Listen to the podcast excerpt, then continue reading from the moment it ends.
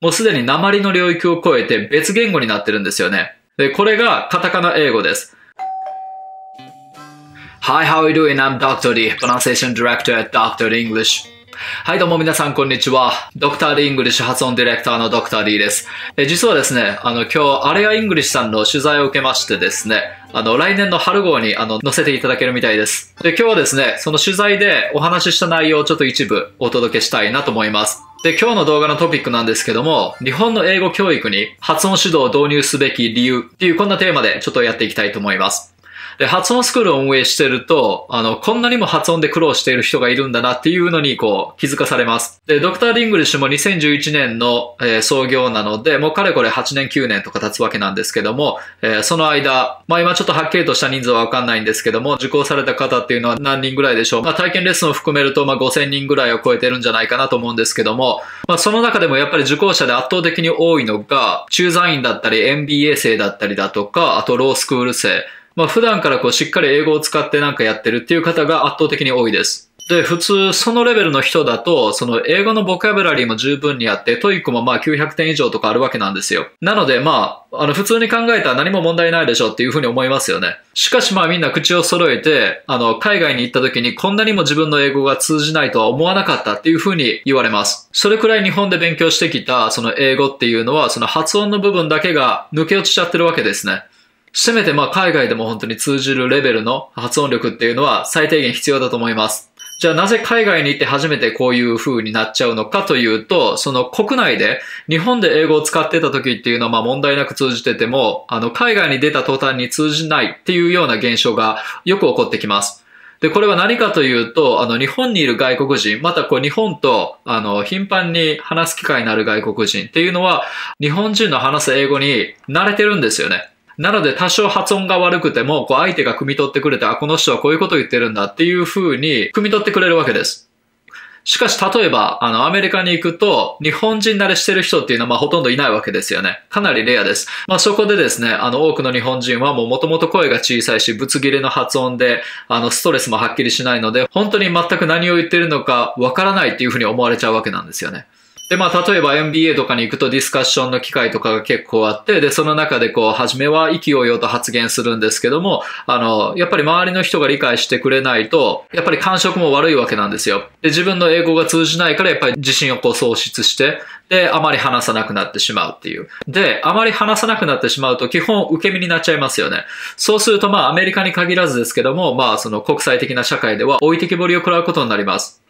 まあこれではこのせっかくのスキル、自分のスキルも活かすことできずにこうチャンスをつかむこともできないわけです。せっかくこう意気揚々とこう海外で勝負しようっていう時に発音力がこう足を引っ張っちゃうというのはかなりもったいないと思います。まあそうすると必ず出てくるのが、そのインド人とか中国人とかの発音もそんなに良くないじゃないかっていうふうに言われると思うんですけども、これは根本的に違います。もちろん国とか地域とかによって、あの、鉛っていうのはあるんですね。インド人の話す英語だったりだとか、あの中国人の話す英語、フランス人の話す英語、それぞれかなり特徴的です。まあ例えばタクシーに乗るとインド人が、Hello my friends, what are going good? みたいな感じでかなり巻き舌で話したりだとか、コンビニに行くと中国人店員が、No, no, no, no, no, we don't accept credit card. みたいな感じでこう伸びる音が全くなかったりだとか、で、道端でまあ例えばフランス人が、Hello, how do I get to the hospital? みたいな感じでこう H の音が全然なかったりだとか、まあまあこういう風に、あの、鉛の特徴っていうのは結構あるんですけども、で、私が思うに、その多くの日本人の英語の発音っていうのは、その実際の音からかけ離れすぎてしまっていて、もうすでに鉛の領域を超えて別言語になってるんですよね。で、これがカタカナ英語です。外来語をこう日本で使うときに、まあカタカナにするわけじゃないですか。で、その時に何をやるかというと、日本人が発音しやすいように、あの、変えちゃうんですよね。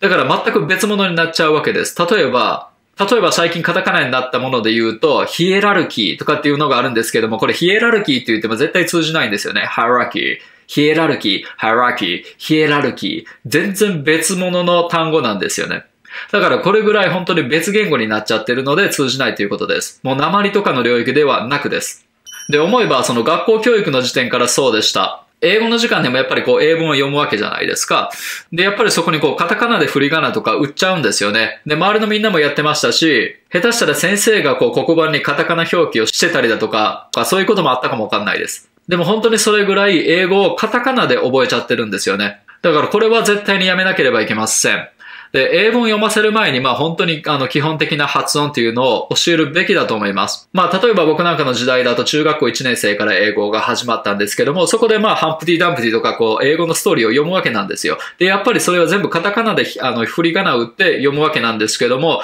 これをやっぱりその英語の音で読ませるようにしなきゃいけないわけなんですよね。